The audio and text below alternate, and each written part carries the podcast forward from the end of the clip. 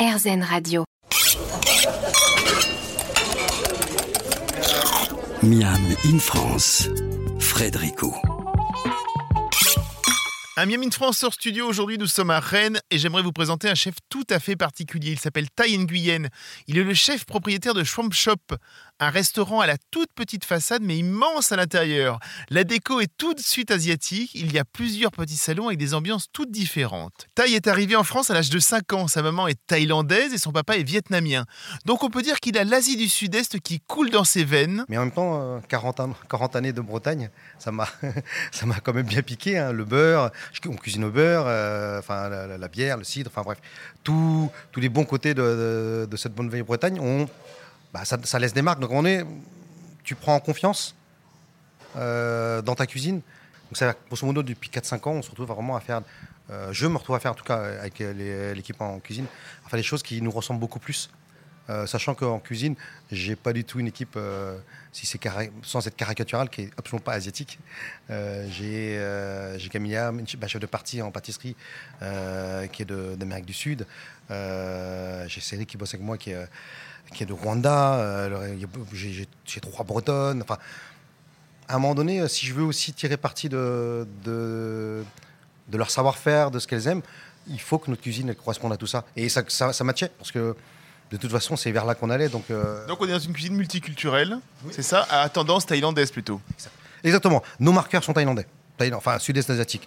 Euh, principalement ce que je connais moi, Thaïlande, Laos, Vietnam, mais aussi ce que j'ai appris avec le temps à connaître. euh, la Corée, ma fille est une fan de, K-pop, donc euh, voilà, je m'y intéresse. Le Japon, forcément, la cuisine française a eu un, gros, gros mariage avec le Japon, en tout cas ces dernières années. Donc tout ça rentre là-dedans. Et puis, comme je, te, enfin, je vous disais tout à l'heure, la cuisine bretonne, quoi. Donc c'est la cuisine d'origine Asie du Sud-Est avec du beurre et du cidre. Grosso modo, c'est ça. Mais euh, exactement ça. Enfin, euh, je en fait, je m'interdis rien.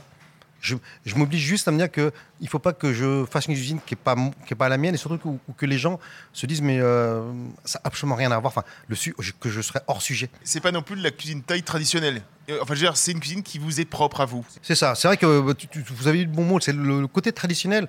C'est vraiment ça la, la problématique qu'on s'est mis. On s'est dit. Je me suis dit, c'est quoi la tradition? Est-ce que la tradition, c'est ce qu'on attend de nous? Ou la tradition, c'est la cuisine telle qu'on on, devrait la présenter, mais qui a été euh, véhiculée pendant 15, 20, 30, 30, 40 ans. Et la première victoire, ça a été, la première année, c'est Ah, c'est une cantine taille. Ça, c'est une vraie première victoire. Parce qu'on a, on a réussi à imposer des marqueurs euh, de goût thaïlandais, mais aussi visuels, parce que forcément, ça passe par là. Alors racontez-moi un petit peu ce collectif. On en a un petit peu parlé avec les clandestines.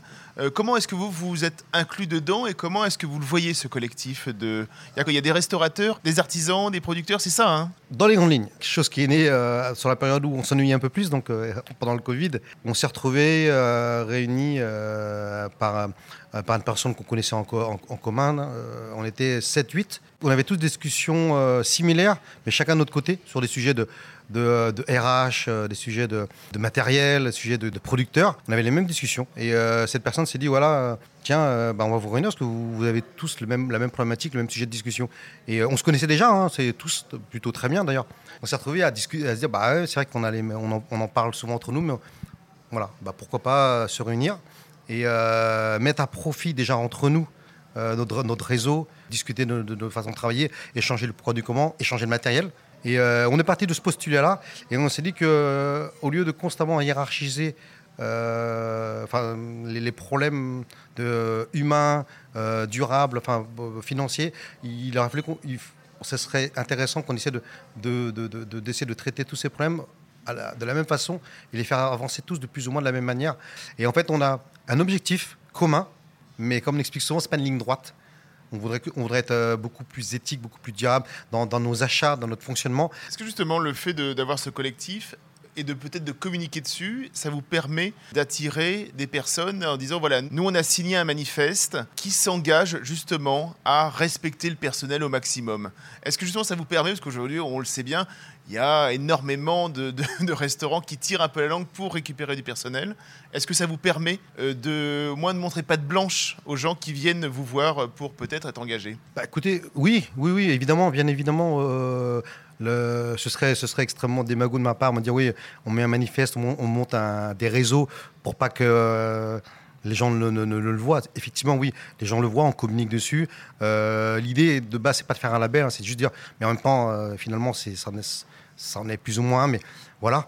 Donc après, charge à nous euh, d'être au rendez-vous de ce qu'on, de ce qu'on annonce. On va continuer de parler de ce collectif avec notre rencontre suivante. Nous restons justement à Schwamp Shop. Et après le cuisinier, j'ai rencontré l'un des producteurs du chef, Julien Sauvé de la ferme Praden. A tout de suite.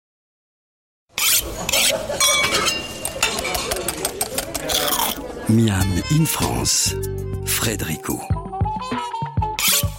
Je le disais en introduction, Rennes est riche de son maraîchage et de ses élevages. Il y a quelques minutes, nous étions avec le chef Taille Nguyen et parmi les agriculteurs éleveurs chez qui il se fournit, nous avons rencontré Julien Sauvé de la ferme Praden. La ferme Praden, c'est une ferme traditionnelle bretonne qui se transmet de génération en génération.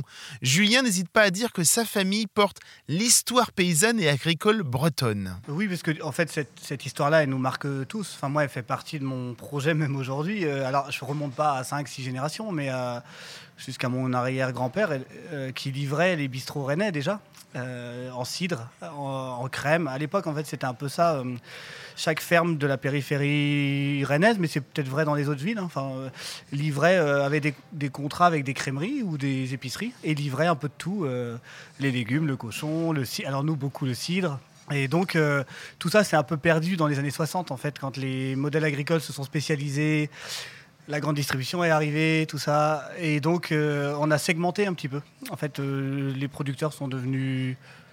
euh, se sont concentrés sur la production, n'ont pu assurer ni la transfo, ni le commerce. Et moi, je pense qu'on est à un moment où il faut se réapproprier ces étapes-là. Euh, et c'est exactement le projet qu'on mène avec les restaurateurs rennais. Aujourd'hui, il ne fait plus de cidre ou de crème comme a pu le faire ses grands-parents, mais des colzas pour de l'huile, de l'orge pour brasserie, du blé meunier, du sarrasin. Il aimerait peut-être même se lancer dans la moutarde, mais il fait également un peu d'élevage animal et contrairement à beaucoup d'éleveurs sur la question du bien-être animal, il est l'un des rares à dire cela. Moi, je suis très content qu'on soit interpellé. Parce que même nous, en tant qu'éleveurs, euh, à un moment, il faut aussi qu'on se pose la question de, de comment sont abattus nos animaux. Euh, moi, moi, du coup, j'ai. Alors, je ne vais pas dire que je remercie L214, hein, parce que pour le coup, les postures ne sont pas très ouvertes. euh, et que ça n'a pas de sens d'un point de vue agronomique ou écologique, hein, tout simplement. Mais au moins, ça permet de poser des questions, c'est ça? Voilà, mais au moins ça a mis une évidence que bah, finalement tout le travail et l'énergie et même l'amour qu'on porte à nos bêtes en tant qu'éleveur, tout ça peut être euh, abîmé en un quart d'heure à l'abattoir. quoi. Donc moi je me suis réintéressé à cette question de la, de la mise à mort en l'acceptant et en voulant qu'elle soit faite de façon digne et, euh, qu'on ait conscience que quand on mange de la viande, euh, c'est un sacrifice, c'est un don nature, de la nature. Et c'est pas anodin. On peut pas euh, bouffer du lardon et du jambon à tire larigot euh, sans. sans... Faut, en avoir conscience. Et ça, c'était important. Comment est-ce que vous travaillez donc avec les restaurants comme celui-ci dans lequel on est aujourd'hui, avec les restaurateurs et même avec les différents restaurateurs? Quelles sont vos relations directes, on va dire? On a tout a commencé en fait par cette idée euh, de lever les freins. Qu'est-ce qui nous empêchait de travailler ensemble en fait? Et, au tout début, c'était que euh, nous éleveurs, bah, quand on abat une bête, il y a des jarrets, des côtes, euh, enfin il y a tous les morceaux, il y a un assortiment. Et en fait, et les restaurateurs quand ils disent bah oui mais moi quand je fais un plat, moi c'est un plat de filet mignon quoi. Et donc si on en reste là, on peut jamais travailler ensemble parce que moi sur un cochon j'ai deux filets mignons, j'en ai pas 40. Euh, donc impossible de faire un plat du jour. Et du coup, il y a tout un travail de déjà. Ça a été beaucoup dans de la relation. On a discuté ensemble. On a eu très envie de travailler ensemble. Et donc après, on a construit un modèle. moi, je travaillais avec plusieurs restaurateurs. Et finalement, par exemple, euh, pour le bœuf, chacun prend un huitième. Et donc, euh, en fonction de ça, ils vont travailler. Il faut aussi qu'eux réapprennent à travailler aussi tous les morceaux. Il n'y a pas que des côtes sur un bœuf. Voilà. Et nous, de notre côté, c'est aussi comment on organise ça, euh, la mise en relation de tous ces gens pour que bah, l'ensemble du bœuf soit euh, partagé. Quoi. Et par exemple, sur un cochon, ça va être pareil. Euh, je vais travailler avec quatre restos. Il y en a deux. Il y en a un qui va prendre toutes les échines parce qu'il veut faire un plat d'échine. L'autre va prendre les jambons parce qu'il va travailler sur des rouelles et choses comme ça. Et en fait, ça s'est fait beaucoup par les rencontres. Quoi. Maintenant, moi, j'ai même adapté ma ferme par rapport à eux. C'est-à-dire que j'ai changé de race, par exemple, sur mes vaches. J'étais en limousine, donc des races plutôt classiques, très bonnes vaches, hein, mais plutôt classiques.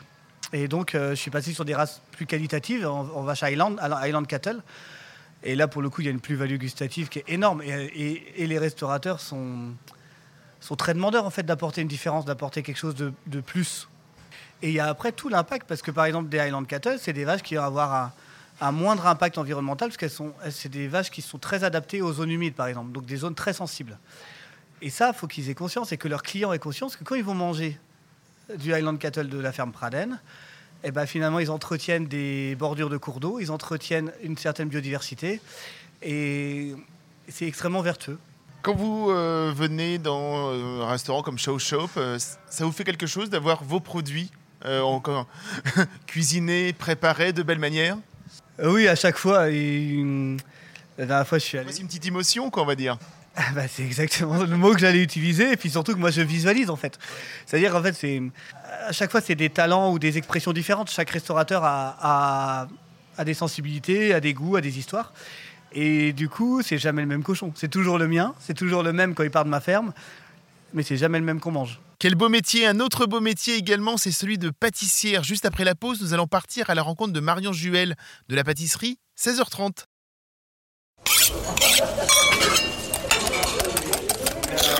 Miam in France, Frédérico. Cette semaine, Miami France est à Rennes et comme je suis un grand gourmand, vous le savez, je me suis dit que j'irais bien découvrir quelques plaisirs sucrés. J'ai donné rendez-vous à Marion Juel, la responsable de la pâtisserie 16h30. C'est aussi une reconversion professionnelle. Il y a encore quelques années, Marion était ingénieur du bois. C'est sa gourmandise, mais surtout le côté technique qui l'a poussé vers la pâtisserie. Sur le fronton, justement, est écrit pâtisserie gourmande et responsable. Je lui ai demandé pourquoi c'était important d'annoncer ces deux mots. Parce que ça nous oblige, le fait de le dire nous oblige. Quand on a marqué sur le fronton pâtisserie gourmande et responsable. Gourmande, c'est facile. Responsable, ben, on ne l'oublie pas. Quand on se dit, bon, bah, non, il n'y aura pas de dérive, il n'y aura pas de facilité dans, le choix des matières premières, dans le choix du travail, et on restera euh, fidèle à tout ça aussi. quoi. Aujourd'hui, travailler l'ultra local, ça faisait partie du projet de base quand vous avez créé cette pâtisserie? L'idée, oui, ça faisait vraiment partie du projet de base. L'idée était d'allier à la fois euh, mon amour de la pâtisserie avec euh, mes valeurs globalement assez classiques, et environnementales et cette conscience environnementale que j'avais. Et puis, c'est vrai que euh, la pâtisserie, euh, la pâtisserie peut avoir tendance à utiliser beaucoup de, vos produits. Enfin, l'industrie est très implantée dans la pâtisserie et c'est quelque chose moi qui me posait beaucoup de problèmes. Et au contraire, je trouve que c'est de la contrainte n'est vraiment euh, la création, le jeu, voilà, avec le, fait de donc on fait, on essaye de faire un maximum de l'ultra local. Après, on ne se prive pas non plus et je veux surtout pas avoir un discours culpabilisant. On peut utiliser du chocolat, même si ben, on prend un grand cru, bio, faire trade, etc mais euh, qui, est, très tracé. On peut utiliser de la vanille. Il nous arrive d'utiliser des épices aussi, même si on préfère peut-être aussi utiliser des, plantes aromatiques locales. Voilà. L'idée, c'était de se dire aussi de faire vivre une économie locale. Donc vous faites partie d'un collectif qui s'appelle Nourriture Rennes. J'ai rencontré des producteurs, j'ai rencontré des chefs, et donc c'est la première fois que je rencontre une pâtissière. Vous êtes, euh, vous êtes la seule pâtissière dans l'équipe, ou alors il y a d'autres pâtissiers avec vous? Alors déjà, il y, a beaucoup de cuisiniers qui ont aussi le volet euh, pâtisserie, même s'ils font de la pâtisserie de restauration, ils ont quand même euh, voilà, de, grandes connaissances techniques dans le domaine de la pâtisserie. Et en pâtisserie pure, il y a également TNT. Il y a une autre forme de pâtisserie encore, mais on est les deux euh, purs sucrés, dirons-nous, du collectif nourriture. Qu'est-ce que ça représente pour vous de faire partie de ce collectif? Oh, une grande joie.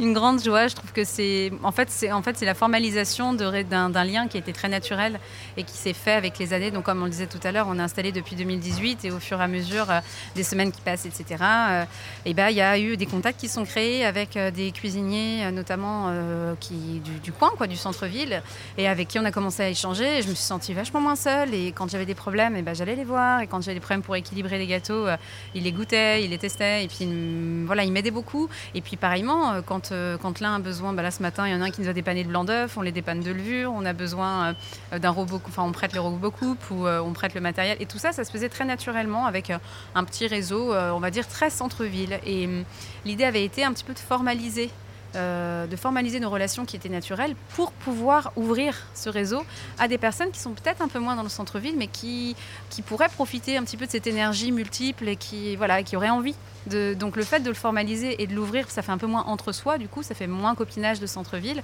et ça permet euh, d'intégrer vraiment tous ceux qui sont de très bonne volonté euh, dans, Rennes. Donc on ne peut pas parler de la Bretagne sans parler de Kunyaman. Donc en créant cette pâtisserie il y a 4 ans, le Kunyaman c'était un passage obligatoire. On vient vous le demander. On me le demandait, mais je le faisais pas à l'époque. Et je voulais pas le faire. Parce qu'il y en a d'autres qui le faisaient, euh, c'est ça euh, Vous vouliez vous poser sur un autre créneau? Oui, alors moi je voulais me poser sur un autre créneau. Je voulais déjà asseoir un petit peu. Et puis qu'on avait un, local, on devait travailler. Enfin, je travaillais à l'époque toute seule dans 8 euh, mètres carrés. Et que clairement, je pouvais pas non plus démultiplier. voilà. Et puis il y avait un autre souci, c'était le sourcing. C'est-à-dire que je voulais faire un, le kouign mais en avant le beurre. et je voulais trouver un super beurre. Quoi. Et c'est vrai qu'au début, au tout tout début, ça ne faisait pas partie de mes produits. Et puis, chemin faisant, grâce à ces fameuses rencontres, j'ai découvert le beurre de Thierry Le Marchand, le beurre de Madame, euh, qui est un beurre issu des vaches froment du Léon, qui est produit à passer, qui est euh, d'une couleur euh, bêta, orange, avec un goût absolument incroyable. Et là, bah, rien de mieux que le Queen pour le mettre en avant. Quoi. Et donc, je travaille le beurre de Thierry uniquement pour les Queen. Là, vous parlez du beurre qui s'appelle Madame, c'est ça? J'ai l'impression que c'est une pâtisserie très féminine. Oui, on a. On c'est un choix, je veux dire, ou alors elles sont arrivées, elles vous ont présenté un projet, puis vous avez accepté? Comment ça s'est passé? En fait, c'est absolument pas un choix de ma part hein, du tout. C'est, juste que ça s'est fait comme ça. Je pense que j'ai eu énormément de candidatures de femmes, très très peu d'hommes, très peu. Je pense que le fait que je sois une femme, chef d'entreprise, chef de labo, euh, déjà un petit peu orienté. Et... Surtout, vous n'êtes pas du métier directement, il y a peut-être ça aussi qui... Euh, il y a peut-être un manque de, prestige, un manque, voilà, avec les hommes pâtissiers vont peut-être plus... Euh, euh, oui, oui, mais il y a, encore, il y a peut-être encore beaucoup de ça, je ne sais pas trop, mais c'est vrai que le fait est qu'on a eu beaucoup, de, beaucoup de profils de femmes et puis un peu, effectivement, beaucoup de profils de femmes un peu reconvertis ou réorientés. Il y, a, eu, il y a eu beaucoup ça, quoi. C'est une belle reconversion et une belle pâtisserie que nous propose Marion Juel. Si vous passez dans sa boutique, n'hésitez pas à tout acheter, mais il est vrai que son kouign est particulièrement délicieux. A tout de suite pour la suite de la balade.